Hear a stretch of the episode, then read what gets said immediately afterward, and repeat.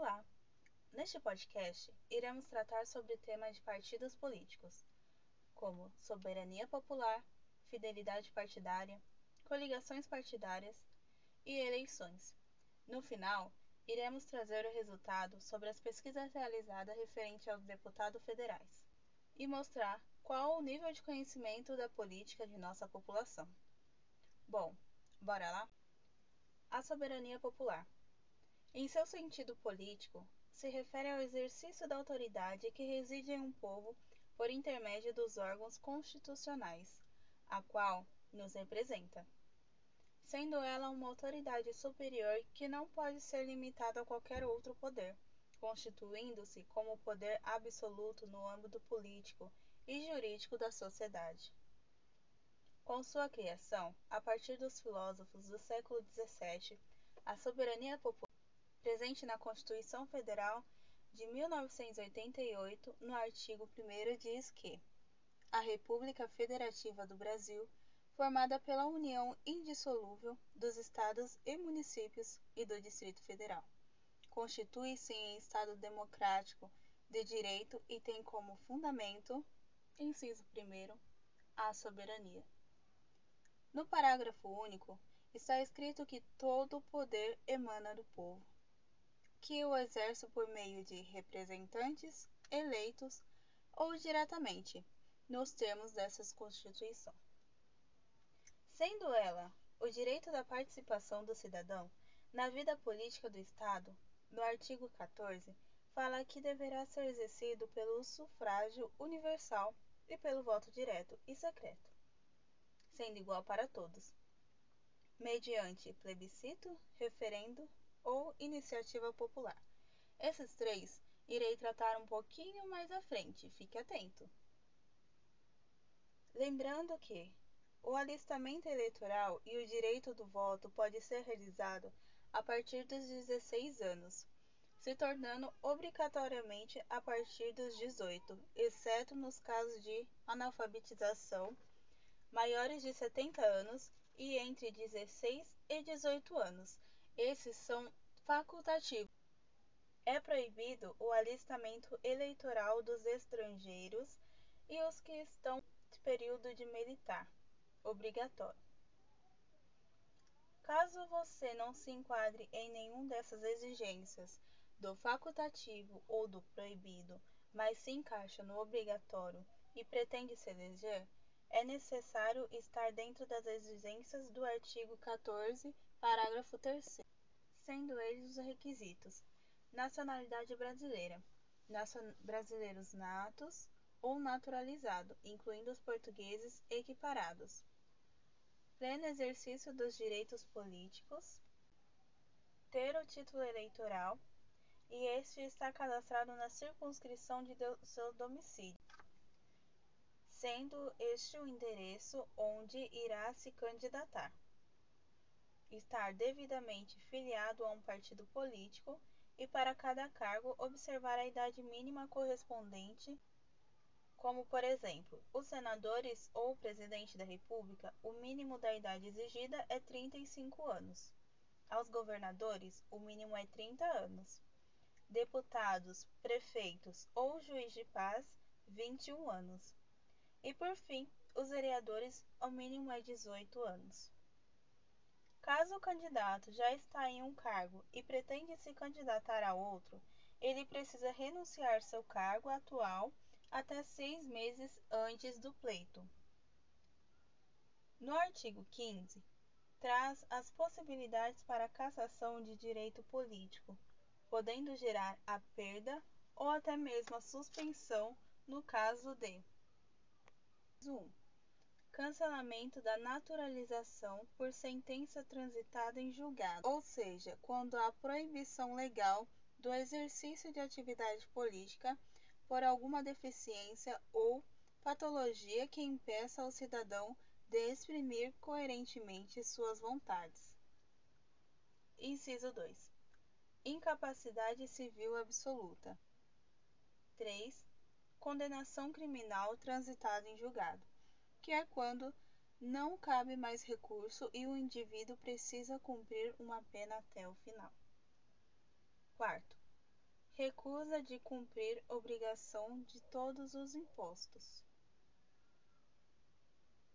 que é quando o indivíduo deixa de cumprir uma obrigação razão de uma crença religiosa ou uma convicção filosófica.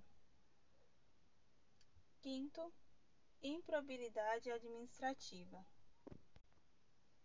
Conduta inadequada por parte do agente público. Agora vamos falar de fidelidade partidária e coligação partidária.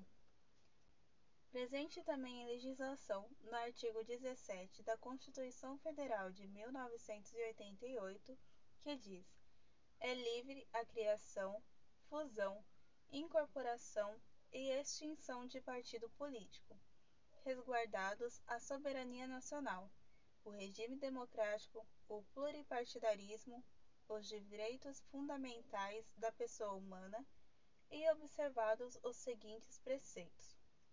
Parágrafo 1.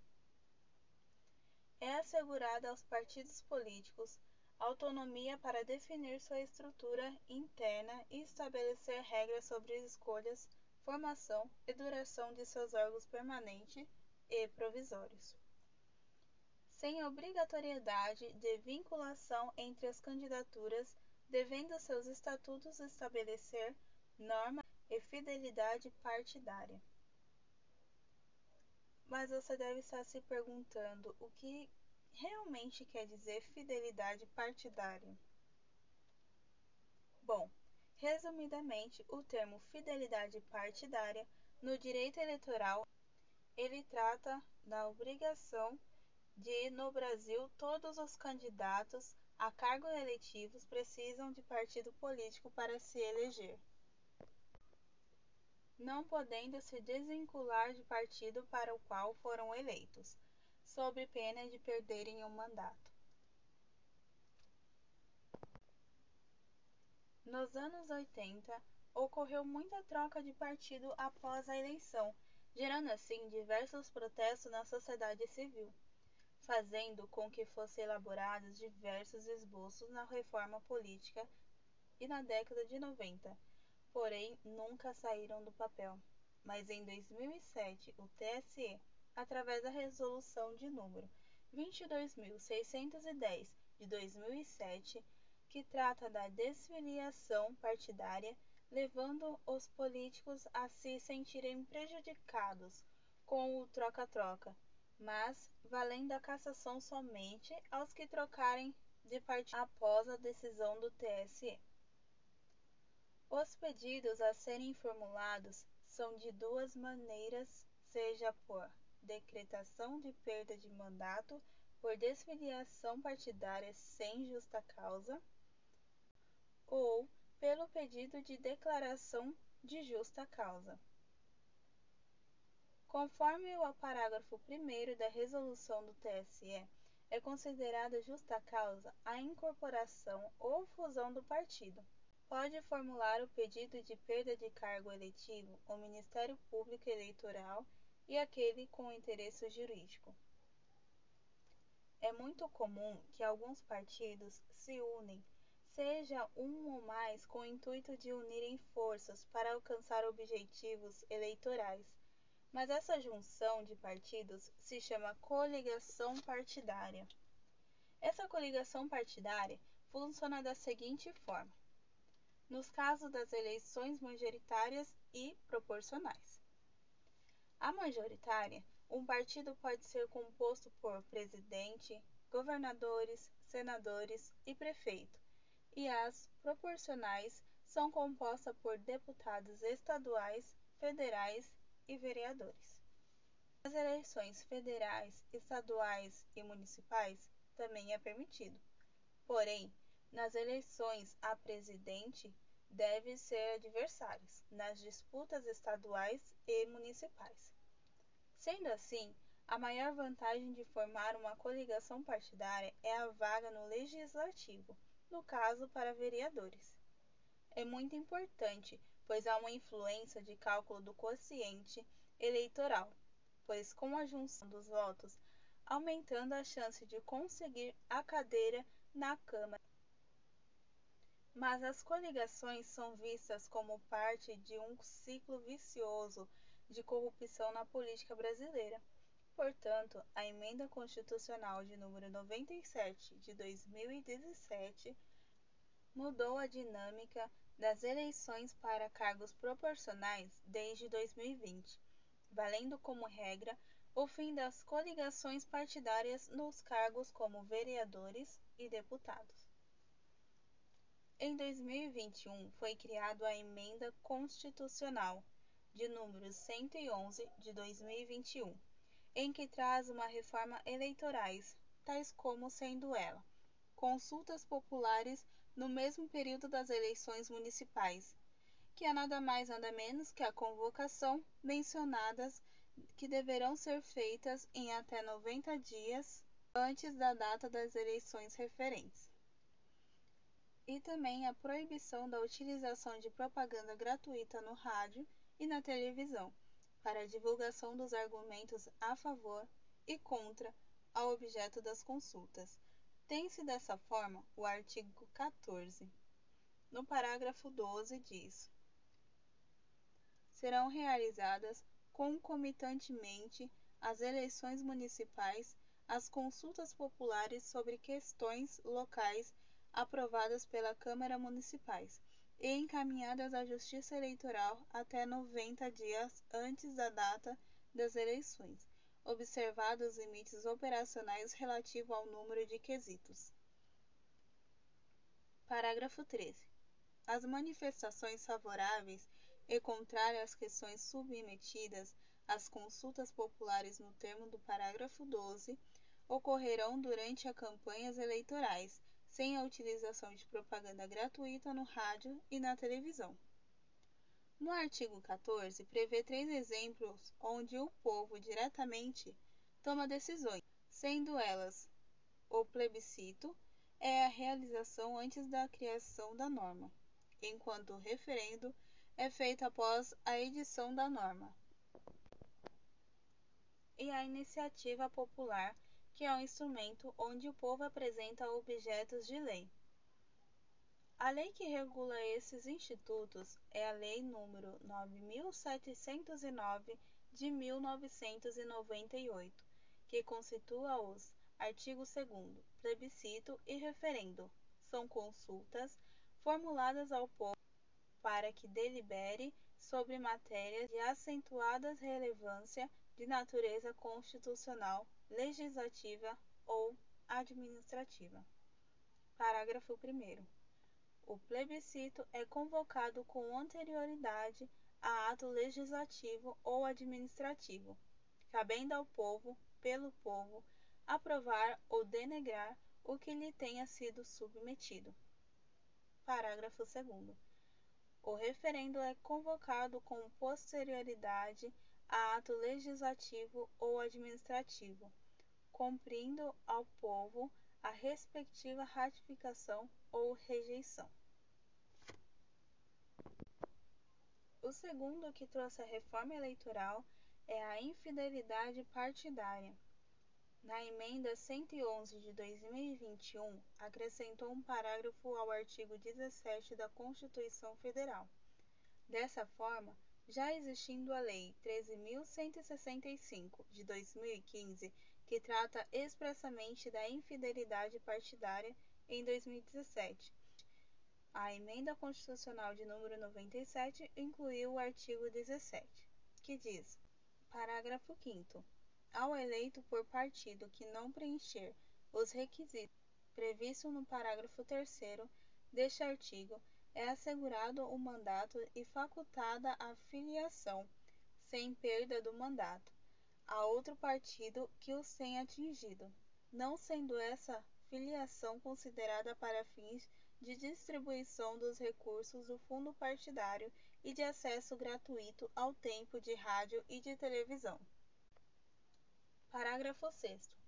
Os deputados federais, os deputados estaduais e os deputados distritais e os vereadores que se desligaram do partido pelo qual tenham sido eleitos perderão o mandato, salvo nos casos de anuência de partido ou de outras hipóteses de justa causa estabelecidas em lei, não computadas, em qualquer caso, a migração de partido para fins de distribuição do recurso do fundo partidário ou de outros fundos públicos e de acesso gratuito ao rádio e à televisão.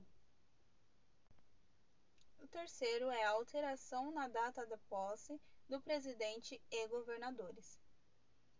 Anteriormente, a data de posse e início do mandato de ambos iniciava-se no dia 1 de janeiro do ano seguinte ao de eleição. Após a emenda constitucional de número 111 de 2021, o mandato do presidente iniciará no dia 5 de janeiro e do governador no dia 6 de janeiro. Artigo 28. A eleição do governador e do vice-governador de Estado para mandatos de quatro anos realizar-se-á no primeiro domingo de outubro, em primeiro turno, e no último domingo de outubro, em segundo turno, se houver. Do ano anterior ao do término do mandato de seus antecessores, e a posse ocorrerá em 6 de janeiro do ano subsequente, observando quanto ao mais o disposto no artigo 77 desta Constituição. E sobre o mandado do presidente, está previsto no artigo 82, o mandato do presidente é de quatro anos e terá início em 5 de janeiro do ano seguinte de sua eleição. Vale lembrar que o presidente da República e os governadores estaduais e do Distrito Federais eleitos em 2022 tomarão posse no dia 1 de janeiro de 2023 normalmente até a posse de seus eleitos sucessores. No artigo 5 as alterações efetuadas no artigo 28 e artigo 82 da Constituição Federal, constantes no artigo 1 dessa emenda constitucional, relativa às datas de posse do governador, de vice-governadores do presidente e do vice-presidente da República, serão aplicadas somente a partir das eleições de 2026. Quarto assunto. Para fins de fundo partidário e FEFC, os votos dos candidatas mulheres ou candidatos negros contarão em dobro. Fundo partidário é uma assistência financeira dada aos partidos políticos registrado no TSE. Já o Fundo Especial de Financiamento de Campanha, que é o FEFC, compõe-se exclusivamente de dotações orçamentárias da União, no artigo 16-C da Lei 9504 de 97 diz: O Fundo Especiais de Financiamento de Campanha é constituído por doações orçamentárias da União em ano eleitoral em valor ao menos equivalente. No artigo 16d diz que os recursos do Fundamento Especial de Financiamento de Campanha FEFC para os primeiros turnos das eleições serão distribuídos entre os partidos políticos obedecidos aos seguintes critérios. Primeiro, 2% divididos igualitariamente entre todos os partidos com estatuto registrado no Tribunal Superior Eleitoral. Inciso 2 35% divididos entre os partidos que tenham pelo menos um representante na Câmara dos Deputados na proporção do percentual de votos por eles obtidos na última eleição geral para a Câmara dos Deputados. Inciso 3 48% divididos entre os partidos na proporção do número de representantes na Câmara dos Deputados, consideradas as legendas dos titulares. Inciso 4 15% divididos entre os partidos na proporção de número de representantes no Senado Federal, considerando as legendas dos titulares. Essa emenda diz a respeito das iniciativas para aumentar a candidatura de mulheres e de negros na política, criando assim uma ação temporária de 2022 a 2030 que considerará em dobro os votos direcionados aos candidatos de sexo feminino ou negros. O resultado seria o seguinte: voto em mulheres antes da emenda era de 50 mil e depois da emenda 100 mil. Votos em negros antes da emenda 50 mil, depois da emenda 100 mil. Outros votos antes da emenda 400 mil e depois da emenda permanecendo nos 400 mil. Total para distribuição do FFC e do fundo partidário. Antes da emenda era 500 mil e depois da emenda se tornou 600 mil. No caso de haver candidatas do sexo feminino e também negras, os votos serão dobrados apenas uma, apenas uma única vez. Artigo 2. Para fins de distribuição entre os partidos políticos do recurso do fundo partidário e do Fundo Especial de Financiamento de Campanha, os votos dados às candidatas mulheres ou a candidatos negros para a Câmara dos Deputados nas eleições realizadas de 2022 a 2030 serão contados em dobro. Parágrafo único. A contagem em dobro de votos a que se refere ao caput somente se aplica uma única vez. Sendo assim, finalizamos o nosso último tópico. Agora vou tratar sobre a pesquisa realizada com 30 participantes referente às eleições.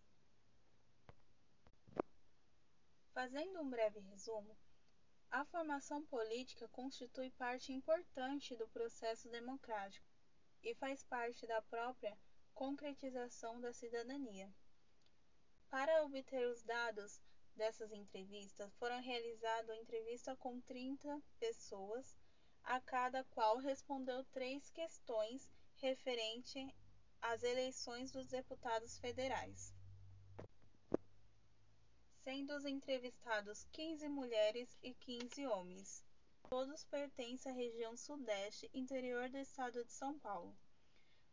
Pela separação de porcentagem na faixa etária dos entrevistados, foi dado o resultado de 27%, sendo os candidatos de 20 a 30 anos. 20% com a faixa etária de 31 a 40, 33% entre 41 a 50 anos, 10% entre 51 a 60 anos, 7% entre 61 a 70 anos. E, por fim, 3% os acima de 71 anos. Com base nesses dados, podemos perceber que a maior parte dos nossos entrevistados faz parte da faixa etária de 41 a 50 anos, tendo assim 33% dos candidatos entrevistados. Mas antes de tudo, você sabe o que é voto válidos, voto nulo e voto em branco? Bom, o que são votos válidos? Votos válidos vigora a princípio da maioria absoluta. Esse princípio determina a exclusão expressa dos votos em branco e nulo, para os quais os cargos de prefeito, governador, presidente e respectivos vices. O que são votos de legenda? Esses já são lançados diretamente à legenda partidária, partido ou coligação, no caso de eleições proporcionais. Já o voto nulo, ele não anula as eleições. Para realizar o seu voto nulo é muito simples. Para o eleitor que deseja anular o seu voto, basta digitar um número que não tenha nenhum político ou candidato registrado nele como acontece quando o eleitor digita 00 ou 99 e depois seleciona o confirma. E o voto em branco, ele vai para a legenda? A resposta é não. O voto branco não é direcionado para a legenda e também não é revertido para nenhum outro candidato. Como o eleitor pode votar em branco? Para o eleitor que quiser votar em branco, basta apertar a tecla branco na urna e logo em seguida apertar a tecla confirmar. Afinal, qual a diferença entre o voto em branco e o voto nulo? A diferença entre esses dois votos são a maneira como eles são registrados na urna e o fato de serem computados separadamente. As duas formas são entidades como votos que não são válidos. Da importância do processo político democrático. Uma formação política sólida deve começar no processo de educação dos jovens, a fim de que sejam capazes de compreender e opinar sobre o processo político. A formação política constitui parte importante do processo democrático e faz parte da própria concretização da cidadania. Agora vamos tratar sobre as entrevistas. Do conhecimento sobre a quantidade necessária de votos para eleger um deputado federal. O instrumento utilizado pelo sistema proporcional é chamado de quociente eleitoral, na qual sua aplicação visa nos números de votos válidos apurados pelo de vagas para ser devidamente preenchidos. Através do resultado feito por esse quociente, será definido o nome dos candidatos. Quando fizemos essas perguntas sobre a quantidade necessária de votos para eleger um deputado, a grande maioria dos nossos entrevistados desconhece o sistema proporcional. Dos 30, apenas 4 responderam corretamente. A segunda pergunta foi sobre a função principal dos deputados federais e do conhecimento sobre a duração do mandato. Os deputados federais são representantes eleitos para atuar na Câmara dos Deputados. O mandato de um deputado federal dura quatro anos, podendo ele ser reeleito sucessivas vezes. Um deputado federal, ele vota proposições legislativas participa da elaboração de orçamento e fiscaliza. Nessa entrevista foram perguntados a cada um deles qual a função principal dos deputados federais e quanto tempo dura seus mandatos.